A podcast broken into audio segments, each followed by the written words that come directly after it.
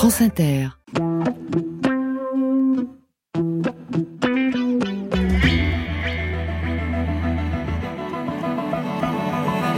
N'oubliez pas, vous les jeunes, que notre pays faisait 1 800 000 kilomètres carrés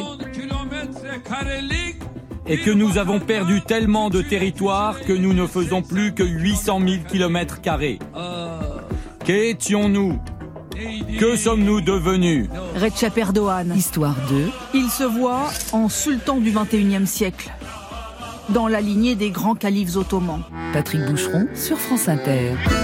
Bonjour à toutes, bonjour à tous. Ce sera donc lui, finalement, Recep Tayyip Erdogan, réélu président de la République de Turquie dimanche dernier, au pouvoir depuis 2003, lui qui célébrera cette année le centenaire de la Turquie moderne, républicaine et indépendante. Le 29 octobre 1923, celle-ci s'instaurait en effet sur les décombres de l'Empire ottoman. Comment peut-on se revendiquer en même temps de la révolution kémaliste et de l'ancien régime qu'elle a mis à bas? Comment se présenter à la fois comme l'héritier de Mustafa Kemal Atatürk, fondateur et premier président de la République de Turquie, et le sultan d'une nouvelle grande puissance musulmane? C'est toute l'ambivalence du projet islamo-nationaliste d'Erdogan. Or, celui-ci vient de loin. C'est ce que l'on comprend en lisant le livre qu'Olivier Bouquet a fait paraître en 2022, Pourquoi l'Empire ottoman Six siècles d'histoire. Un livre ample, mais parfaitement accessible, que son auteur fait paraître directement en folio poche. 11 euros, 50 centimes. Franchement, L'histoire, c'est pas cher. Et en l'espèce, parfaitement salutaire quand on voit euh, la manière dont les manipulations de son souvenir confortent le pouvoir autoritaire et les ambitions géopolitiques d'un homme dont la victoire électorale vient pourtant d'être saluée par toutes les chancelleries du monde. Comment se construit un État militaire et fiscal au service de la conquête Comment s'autorise-t-il de l'universalisme musulman Comment résiste-t-il à la durée et à la distance Ce sont évidemment des questions pour aujourd'hui. On les pose à Olivier Bouquet, rejoint dans la seconde partie de l'émission par nos deux sociétaires du jour, Emmanuel Dixier du Ménil et Thierry Sarmon. Olivier Bouquet, bonjour. Bonjour. Vous êtes euh, historien, professeur à l'université de Paris-Cité, membre de l'Institut universitaire de France, et vous êtes spécialiste du monde turc et ottoman. Vous avez d'ailleurs euh, enseigné à l'université Galatasaray d'Istanbul.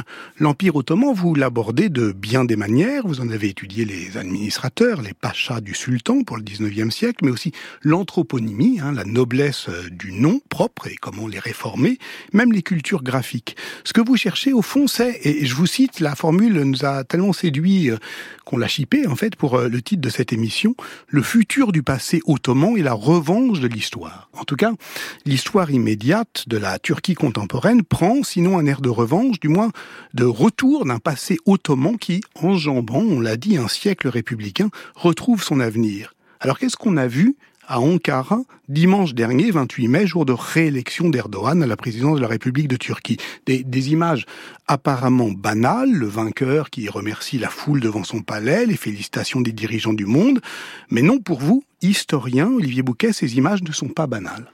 Non, elles sont absolument pas banales. Ce qu'on a vu, c'est s'ouvrir ce que décrit euh, Erdogan comme étant le nouveau siècle de la Turquie. C'est la nouvelle Turquie qui commence, et cette Turquie, elle commence autant en 2023 qu'elle commence en 1923.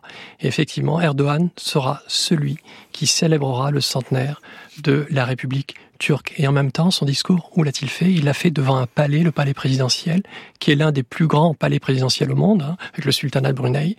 Et c'était la première fois, en fait, qu'il s'exprimait de cette manière devant ce palais présidentiel. D'habitude, il, s'exprime au siège de l'AKP, parce que dans mhm. un régime présidentialiste, il est aussi euh, le président euh, du parti au, au pouvoir.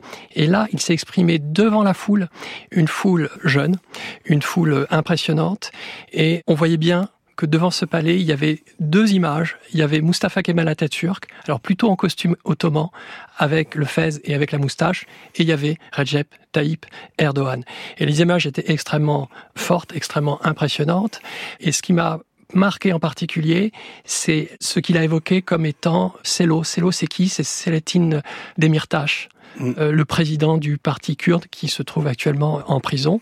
Et la foule a scandé à mort Selo, c'est-à-dire à mort Demirtas. Et il y a eu un moment euh, assez paroxystique dans cette euh, séquence. Ce palais présidentiel à Ankara et ce sultan qui démarre en même temps le siècle de la Turquie.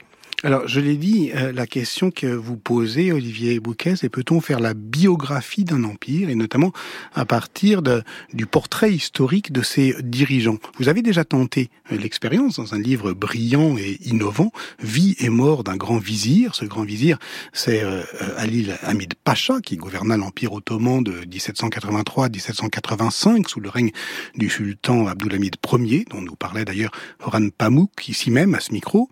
Et je dis ce livre qu'il est innovant parce que sa narration est très singulière. Il est chapitré, euh, dites-vous, en adoptant non pas le sage ordonnancement d'un ouvrage d'histoire, mais le montage plus échevelé d'un film de Quentin Tarantino. Or, ce qu'il y a de commun avec euh, Pulp Fiction ou Kill Bill, c'est quand même le déchaînement d'une violence politique. Donc on revient à, cette image de dimanche dernier. On n'en est plus à parler d'un despotisme oriental, mais il y a quand même une tradition de la violence politique. Bien sûr. Et on appelle ça la justice discrétionnaire du sultan. C'est-à-dire le sultan qui a la capacité de mettre à mort ses esclaves gouvernementaux, hein, ses grands vizirs. Et effectivement, il met à mort son grand vizir en 1785. Et devant le palais de Topkapi, le palais impérial d'Istanbul à Topkapi, l'habitude était de euh, disposer des têtes mmh. euh, des condamnés à mort. Et c'était intéressant de voir que devant un palais présidentiel, il y avait un appel par la foule à la mise à, à mort. Et ce que je décris dans ce livre, c'est en fait l'histoire d'un homme pour qui tout finit mal, qui est un haut serviteur euh, du sultan et qui, à partir du moment où il devient grand vizir, se pose la question de savoir jusqu'à quand il gouvernera et jusqu'à quand il vivra. Vie et mort d'un grand vizir, je disais que c'était un livre innovant sur le plan narratif. L'un de ces arcs, l'arc narratif que vous tirez, c'est celui de l'écriture du livre lui-même qui est rendu possible bah, justement par la mise à disposition des archives privées qui sont détenues par les descendants de ce grand vizir. C'est cela aussi le futur passé, c'est-à-dire cette disponibilité de la mémoire qui témoigne en elle-même de cette résurgence néo-ottomaniste, y compris d'ailleurs par le prestige accru dans la société républicaine turque de ces grandes familles ottomanes qui ne formaient pas du tout une noblesse, mais qui ont gouverné l'empire, ce qui pose au fond une question historique assez banale, c'est celle de Tocqueville, hein, et comment euh, la révolution peut laisser l'ancien régime euh, lui survivre, mais une question qui est, on le comprend, très actuelle. Exactement. C'est-à-dire que ce qui fait le lien entre la République et l'Empire, ce sont des grandes familles qui étaient à la fois des grandes familles sous les sultans au XVIIIe, XIXe siècle et qu'ils se sont reconvertis au service de la République kémaliste en changeant souvent d'activité. Ce sont des descendants de Pacha qui ont incarné la modernité républicaine.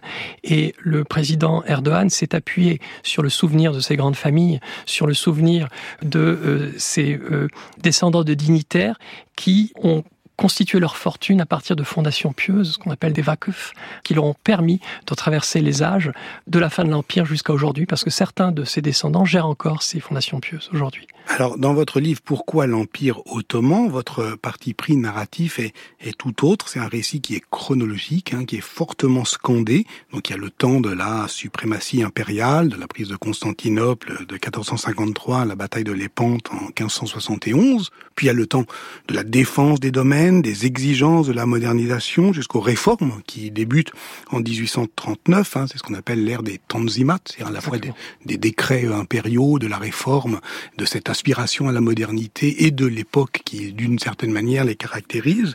Et au fond, un de vos enjeux, c'est de mettre à bas, j'irais définitivement, cette notion de déclin. Exactement. C'est-à-dire qu'on avait pris l'habitude depuis, depuis au moins un siècle, en fait, de voir qu'après le siècle de Soliman le Magnifique, le XVIe siècle, eh bien, il y avait une période de déclin euh, entre le XVIIe et le XVIIIe siècle, qui commençait jusqu'à la modernisation, effectivement, des Tanzimates.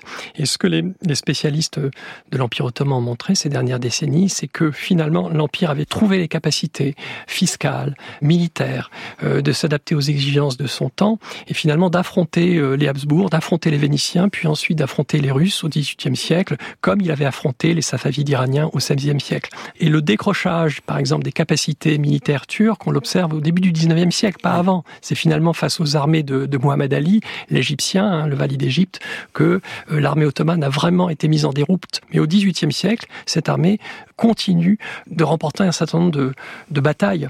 Donc effectivement, la notion de déclin a été complètement revue par les spécialistes du domaine ottoman. Oui, pas de déclin donc, mais une transformation, au point d'ailleurs, écrivez-vous dans un des articles de la revue d'histoire du XIXe siècle, que je vous cite, transformation est devenu un mot d'ordre aussi peu discuté que celui qui l'a remplacé fut condamné. Alors, prenons un exemple, si vous le voulez bien, Olivier Bouquet, qui incarne cette figure du déclin, euh, ou en tout cas de la transformation, plus peut-être que le personnage du pacha ventripotent et avachi, c'est celui du janissaire. Au début, les janissaires garde impériale, corps de parade, mais surtout élite militaire qui est constituée non pas d'esclaves soldats ou de captifs affranchis, mais de juifs, de chrétiens convertis de force qui acquièrent la célébrité par leur efficacité euh, militaire et leur propension à la révolte. Et ça caractérise au fond, y compris dans l'image qu'on en a pendant très longtemps, au XVIe, XVIIe siècle, l'Empire ottoman. Exactement. Et les janissaires, ce sont des figures intéressantes parce qu'elles nous permettent de suivre l'Empire ottoman quasiment jusqu'à son dernier siècle, étant donné qu'ils sont supprimés jusqu'au dernier, mais vraiment dans le sang en 1826, avant que ne commencent les, réformes. Et ces janissaires qui sont très peu nombreux, hein, bataille de 1389 contre les Serbes, ils sont environ 2000, euh, ils finissent par être au moins 100 000. Hein, et ils sont présents à Istanbul, naturellement, mais dans différentes grandes villes de l'Empire. Ces janissaires, ils sont très intéressants parce qu'en fait, ils marquent les évolutions du système ottoman. C'est-à-dire que ce sont des esclaves qui sont convertis de force, qui sont formés dans le, les pays des Turcs, mais ce ne sont pas nécessairement des esclaves qui viennent du butin. Oui. Hein, ce sont des sujets parfois libres, chrétiens, qui ont été arrachés à leur famille, par ce qu'on appelle le déchirmé, le ramassage, et qui sont formés dans différents corps, pas seulement des corps d'élite, hein, ce sont aussi des hommes de peine, ils travaillent dans les, fortifications, ils travaillent dans les jardins impériaux, et les meilleurs d'entre eux non seulement accèdent à des charges militaires importantes, mais finissent par devenir les hauts dignitaires de l'Empire, et un certain nombre de grands vizirs étaient d'anciens janissaires. Oui, et au fur et à mesure, effectivement, que le corps enfle et d'une certaine manière s'alourdit, sans doute aussi de talents qui sont de moins en moins militaires, alors ça devient, euh, au siècle suivant, au XVIIIe siècle, ce que Gilles Weinstein a appelé une armée fantôme, ingouvernable, Exactement. irréformable. Et c'est pourquoi, effectivement, vous l'avez dit, leur suppression en 1826, mais suppression ça veut dire élimination physique, hein, est célébrée par l'historiographie comme un événement heureux ou une affaire bénéfique. Je sais pas comment il faudrait le traduire. c'est exactement ça. Et donc ça ouvre la voie à la modernisation. Donc là, il y a un rapport quand même entre modernisation et brutalité de l'exercice du pouvoir. Il fallait les tuer jusqu'au dernier alors que précisément ils avaient fait euh, la splendeur des siècles ottomans, pour que euh, naquit une nouvelle armée, une armée, alors qu'il y a une armée mahométane dans son intitulé. C'est-à-dire que la réforme, c'est pas une réforme qui met de côté euh, les références aux grands siècles ottomans. C'est une réforme qui en fait vise au retour d'un âge de splendeur qui, pour l'historiographie ottomane de l'époque, est l'âge de Soliman le Magnifique. Et en fait, il s'agit de créer de toutes pièces une armée puissante qui puisse répondre à ce qu'on a appelé la question d'Orient, Oui. c'est-à-dire la menace du dépassement de, de l'Empire ottoman. Oui, parce que effectivement, la mémoire actuelle de l'Empire ottoman, elle est liée à ce que vous appelez la gestion pragmatique de la distance. C'est-à-dire que c'est un empire qui va euh, gérer ben, son immensité, mais aussi sa diversité euh, ethnique, euh, culturelle, linguistique et. Bien sûr, les domaines impériaux se sont étendus plus loin que l'Empire romain, par exemple le Yémen, le Hejaz. Mm. Hein, et pour aller jusqu'au Hejaz, pour qu'un nouveau gouverneur prenne ses fonctions au Hejaz, donc au sud de la mer Rouge, euh, il lui fallait au moins deux mois pour se déplacer, pareil pour l'Irak. Donc ce sont des distances absolument considérables et euh, tout est fait pour que l'impôt, euh, les ressources euh, matérielles permettent au sultan de gouverner l'ensemble des domaines de manière pragmatique selon des statuts différenciés. Certaines provinces sont très intégrées, d'autres sont tributaires, d'autres euh, sont euh, plus ou moins associées. Mais ce qui est très très important pour le sultan, c'est finalement euh, de constituer jusqu'à la fin, euh, c'est-à-dire au moins jusqu'au 19e siècle, un État militaro-fiscal. C'est ça qui est euh, l'enjeu de votre livre. Pourquoi l'Empire ottoman, qui s'ouvre d'ailleurs par une question euh, pas forcément plaisante, je vous cite, pourquoi l'État ottoman commet-il l'un des premiers génocides du XXe siècle? Parce que vous allez évidemment jusqu'au bout et jusqu'au génocide des Arméniens. Bien sûr, il faut traiter du génocide des Arméniens, et d'ailleurs il y a quatre pages hein, dans ce livre qui sont consacrées spécifiquement au génocide des Arméniens. Euh, l'historiographie a, considérablement évolué. L'État français euh, a en 2001 reconnu euh, le génocide de 1915, et on ne peut pas comprendre le nationalisme turc, le nationalisme turc jusqu'à aujourd'hui si on n'évoque pas ce euh, génocide parce que la République turque, et pas seulement les jeunes Turcs, se sont constitués dans la suite de ce génocide. Histoire 2 sur France Inter. Thierry Sarment, bonjour. Bonjour. Vous avez lu ce livre, vous lisez beaucoup de livres, vous en écrivez pas mal aussi, mais vous regardez la télé hein, essentiellement. Et en ce moment, sur Netflix, vous allez nous dire qu'il y a beaucoup de séries qui évoquent cette question dont on parle. Hein. Nous allons reparler des, des janissaires, mais ceux que l'on peut voir sur... Euh, YouTube et sur Netflix. Eh ben, c'est très bien. Eh bien, on va le faire euh, après avoir entendu Georgia Smith.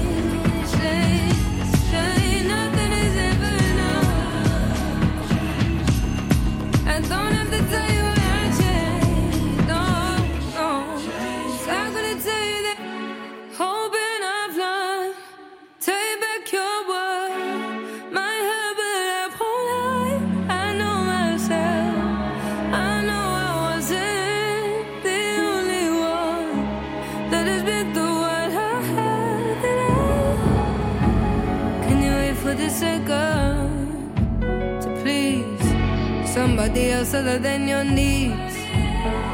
Mm. You got a lot left on these seas. Your heart's not on your sleeve. Try to believe me though.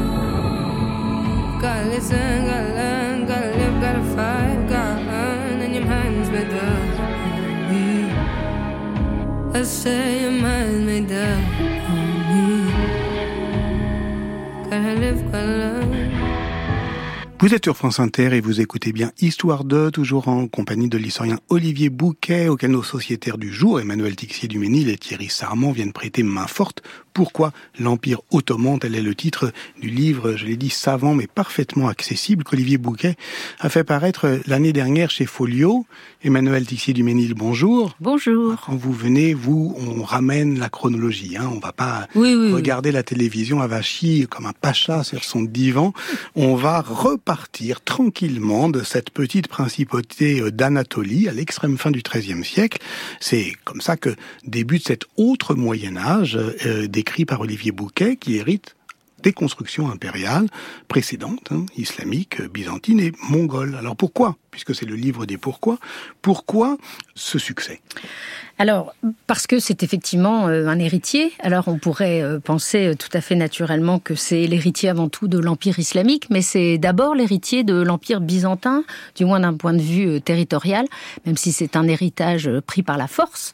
Cet empire byzantin qui se voit amputé par la petite principauté turkmène d'Anatolie, d'une partie très importante de ses terres. Et donc, ce sont à la fois les Balkans et l'Asie mineure qui tombent sous le joug euh, ottoman. Là, on est fin 13e. Hein. Là, on est fin Extrême 13e, fin une 13e. partie euh, du 14e siècle. Et puis, bien sûr, euh, la perle, c'est la prise de Constantinople en 1453, qui est une date tellement importante qu'on la prend euh, parfois pour marquer euh, la fin du Moyen Âge. Mais c'est aussi, bien sûr, euh, l'héritier euh, des empires islamiques euh, médiévaux, euh, du califat, d'une part euh, par euh, les terres sur lesquelles il s'est étendu, à la fois euh, au Proche-Orient. Les Ottomans font quand même tomber le très puissant euh, sultanat mamelouk euh, d'Égypte et de Syrie euh, en 1517, mais ils vont également jusqu'au Maghreb. hein. La Tunisie hafside est prise en 1574. Et puis bien sûr, c'est aussi une expansion vers l'Europe orientale. Et là, à cet égard, c'est aussi en partie l'héritier de l'Empire mongol dont on avait parlé avec Marie Favreau. Oui, on entendait dans, dans le générique un sujet du journal de 20 heures, on disait nouveau calife.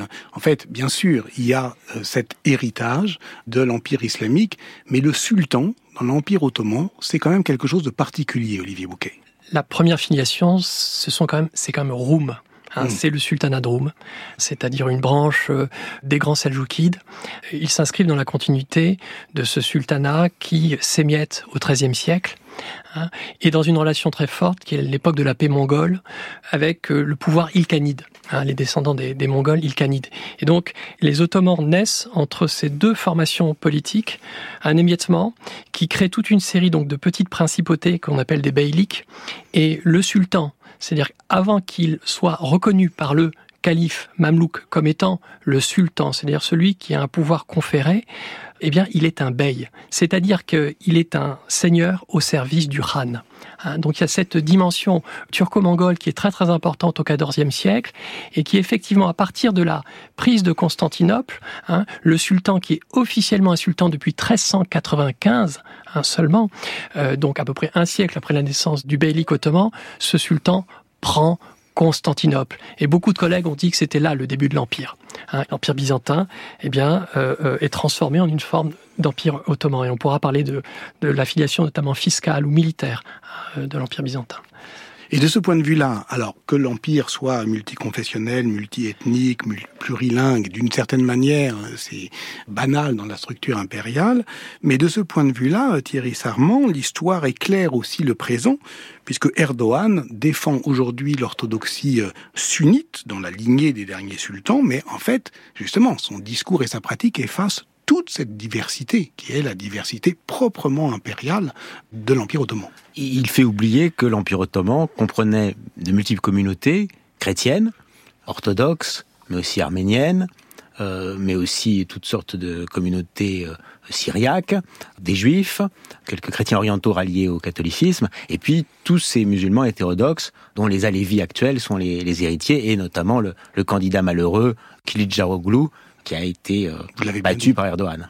Oui, et ça, Olivier Bouquet, c'est évidemment fondamental dans l'histoire euh, récente, immédiate. Le temps fort de la campagne de Kılıçdaroğlu, c'est-à-dire euh, l'opposant kémaliste à Erdogan, ça a été le moment où il a reconnu qu'il était certes musulman, mais qu'il était alévi, c'est-à-dire une, une branche du, du chiisme. Et effectivement, il a levé un tabou, mais surtout, il a rappelé Erdogan au fait que la Turquie était l'héritière de l'Empire ottoman et d'un empire effectivement qui vivait de tolérance et de diversité. Bon, alors on pourra euh, expliquer ce qu'était le traitement des Alévis quand même sous l'Empire ottoman, Mmh, hein, qui oui. n'était pas un traitement de, de tolérance et de diversité, mais enfin c'est quelque chose de très très important. Et on parlait tout à l'heure de, de la continuité entre l'Empire et la République. Justement, c'est que la République nie la diversité de, de l'Empire ottoman et Erdogan se présente comme étant celui qui restitue cette diversité ottomane aujourd'hui. Emmanuel Tixier-Duménil, vous vous y retrouvez finalement comme euh, historienne de l'Empire islamique et en particulier dans ce rapport des langues. Hein, c'est important parce que euh, Olivier Bouquet a beaucoup travaillé aussi sur la culture euh, écrite et même jusqu'à la ponctuation. L'arabe, le turc, le persan, le fait que ça soit une administration plurilingue, ça fait partie aussi de cette structure impériale. Ça fait partie de cette structure impériale.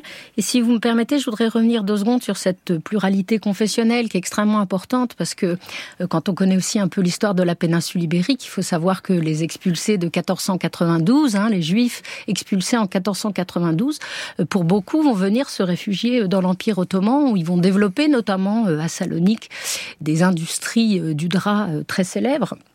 Et donc, euh, il serait peut-être un peu réducteur euh, de penser qu'il s'agit qu'un lieu de la, de la violence ou d'une gestion simplement euh, pragmatique de la masse fiscale des chrétiens et des juifs. Il y a aussi cette ouverture impériale qu'on retrouve dans les empires médiévaux.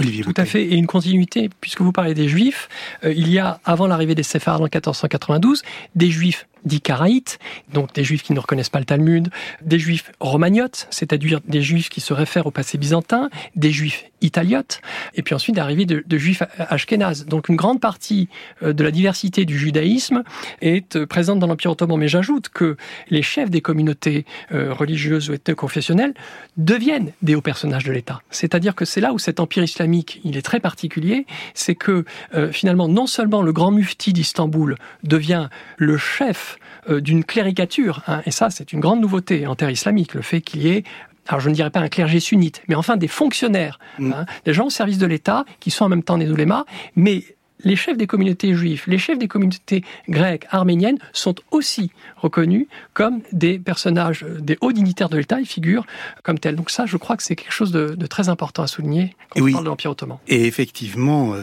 pourquoi l'Empire ottoman Six siècles d'histoire. Olivier Bouquet, tout se lève, tout se soulève de, la complexité, de la diversité de cette, ce moment d'histoire que, il faut bien le reconnaître, Thierry Sarment, euh, scolairement, qui a été ramené le plus souvent, je dirais, aux questions d'Orient, c'est-à-dire au jeu des, des nationalismes. Or, à lire Olivier Bouquet, on comprend que bah, l'Empire ottoman se définit très tardivement comme turc. Finalement, il se définit comme turc à l'approche de sa fin. Auparavant, c'est l'empire de la dynastie ottomane. Et l'identité turque, elle naît dans les années 1900, on peut dire 1900-1910, elle s'impose dans ces années-là. Et puis c'est sans doute cette identité turque qui va mener au génocide, ce recherche d'identité turque absolue. Ce qui est très intéressant, c'est tout à fait exact, mais ce qui est très intéressant, c'est qu'en même temps, les Ottomans sont perçus comme des Turcs. Hein, la République des Turcs, c'est une expression qui est employée notamment par Guillaume de Postel au XVIe siècle, et les Arabes des domaines protégés, des domaines ottomans, du Proche-Orient, voient les Ottomans comme des Turcs.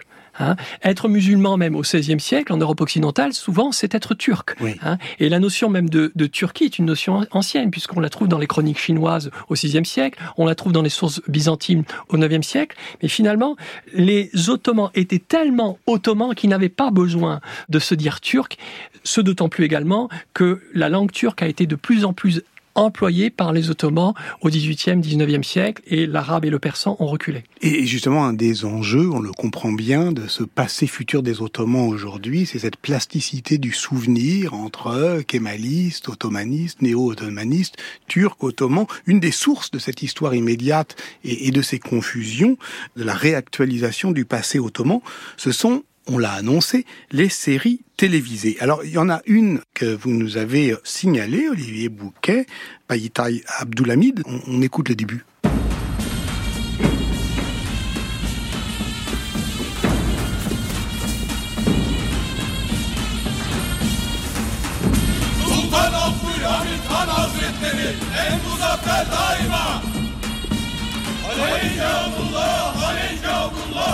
Alors cette série a commencé à être diffusée en 2017, peu de temps après le coup d'État euh, manqué contre Erdogan euh, du 15 juillet 2016. Et le premier épisode commence par une cérémonie célébrant les 20 ans de pouvoir d'un sultan fragilisé mais s'accrochant au pouvoir, Abdulhamid II, le sultan rouge, autocrate et modernisateur que l'on retrouve dans votre livre, mais qu'on avait retrouvé aussi dans le roman d'Oran Pamuk, Les Nuits de la peste. Pour vous, c'est caractéristique de ces moments de, on va dire, de confusion mémorielle, non? Exactement. On est en 1896, c'est-à-dire 20 ans après le début du règne du souverain Abdulhamid II, le sultan rouge, le sultan des massacres bulgares décriés par euh, Gladstone, et on est juste un an avant la dernière victoire finalement des Ottomans euh, contre les Grecs en 1897. Euh, et dans cet extrait, on entend bien la déclamation qui est El Muzaffar Daima, c'est-à-dire le toujours victorieux. Le sultan Abdulhamid II se proclame comme toujours ou est proclamé comme toujours victorieux. Ce qui est intéressant, c'est qu'on est après 20 ans de règne. Mmh. Et euh, qu'est-ce qui vient euh, d'être célébré par Erdogan C'est précisément les 20 ans euh, de son pouvoir. Et ce qui est très intéressant dans, dans cette série, c'est qu'elle a commencé à être diffusée huit mois après le coup d'État et que c'est une série qui présente le sultan Abdulhamid II comme résistant aux menaces intérieures et extérieures, avec beaucoup de complotisme, avec la figure de Théodore Herzl qui apparaît, avec les Britanniques qui sont désignés comme des comploteurs en liaison avec les forces du Vatican. Donc il y a, il y a tout ce contexte-là qui montre la confusion de l'histoire, de la mémoire et finalement de euh, ce que serait un avenir incertain pour Abdilhamid II.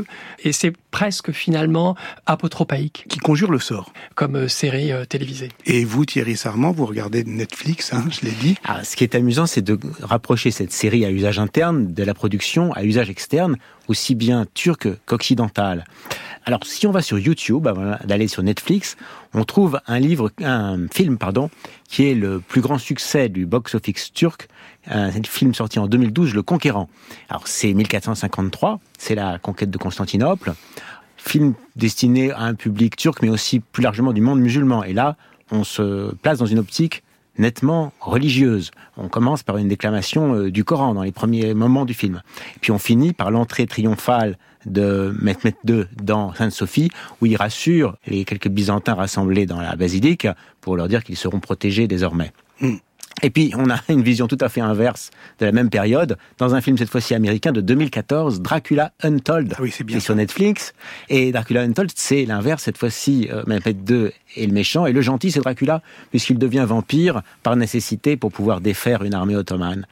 Et puis enfin, on a la synthèse en 2020 sur Netflix avec une série qui s'appelle L'essor de l'Empire ottoman, où on retrouve la conquête de Constantinople sous une forme plus aseptisée, et puis euh, l'affrontement entre Vlad Tepes, notre Dracula, et euh, même deux, mais cette fois-ci, le méchant, c'est de nouveau Vlad Tepes. Bouquet. Parce que ce qu'il s'agit de préparer finalement, c'est la célébration de la reconquête de Constantinople en 2043. Hein. Euh, le lendemain de l'élection, c'est-à-dire le 29 mai dernier, eh bien, ce qu'il y avait sur les sites officiels, c'était la célébration du 570e anniversaire de la prise de Constantinople. Et on voyait des clips, parce que le prochain objectif, finalement, d'Erdogan, c'est la reconquête d'Istanbul en 2024. Et donc, il y a une association mémorielle entre la reconquête de Constantinople par les Ottomans. Les euh, conquérants arabes avaient essayé cinq fois de prendre la ville sainte, euh, la quatrième ville sainte de l'islam sunnite. Euh, les Ottomans eux-mêmes avaient essayé à quatre reprises. Et ce jeune sultan l'a fait. Alors là, c'est un vieux président, mais l'objectif, c'est véritablement 2024. Mais l'objectif au-delà, c'est 1453. Et puis c'est Manzikert, c'est-à-dire le millénaire de la première victoire d'un sultan ottoman musulman, mais seljoukide, contre euh, le byzantin. Vous posez en historien la question pourquoi l'Empire ottoman, Olivier Bouquet, mais on pourrait la prolonger aujourd'hui par une autre question, jusqu'où l'Empire néo-ottoman? La direction de, de son expansion géopolitique excède aujourd'hui, on le comprend, à vous écouter et à vous lire, celle de ce que vous appeliez les domaines euh, du monde turc, au point d'embrasser peut-être tout le monde musulman. Donc euh, la question au fond, c'est, elle est simple, c'est l'ambition géopolitique d'Erdogan est-elle à ce point illimitée?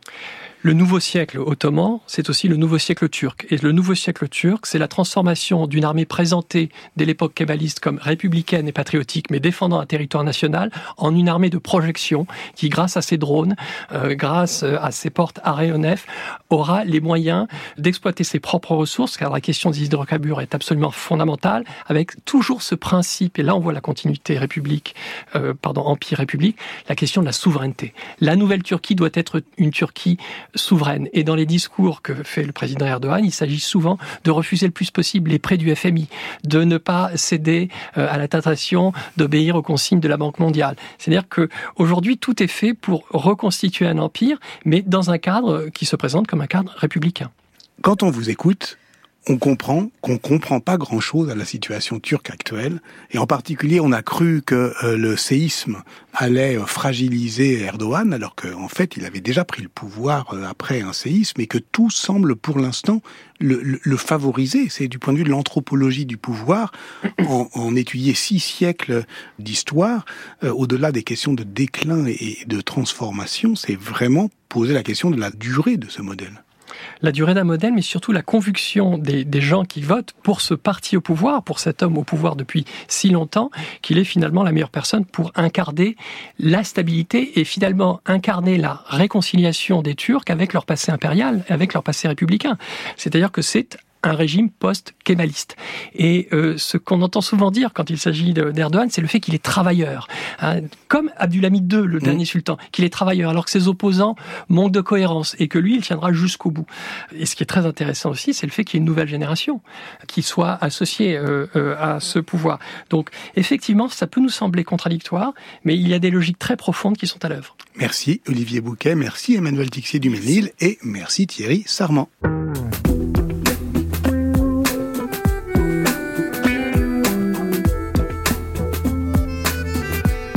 Cette émission a été préparée par Ophélie Vivier et réalisée par Jérôme Boulet.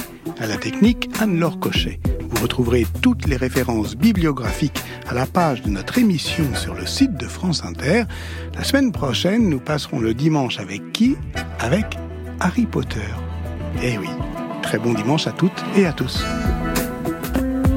Après le flash, vous retrouverez Denis Chessou pour CO2 Mon Amour à Montpellier avec le biologiste Francis Allais.